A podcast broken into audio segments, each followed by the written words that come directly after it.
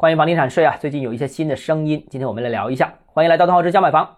经济学家贾康认为啊，中国从大方向上看，房地产税势在必行，关键是怎么找到可行的方案。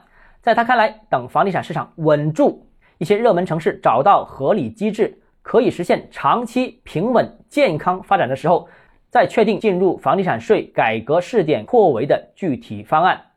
我个人认为啊，现在谈房地产税有点不合时宜。一则，全社会关注焦点在经济复苏、房地产企稳，房地产税这类抑制性的政策明显不符合当前需求。政府主要工作是稳经济，也没有闲工夫讨论这些远期的事项。第二，房地产税可能已经错过了最佳的诞生时机，因为中国房地产市场已经过了高峰期，未来是否持续萎缩、持续调整都尚未知。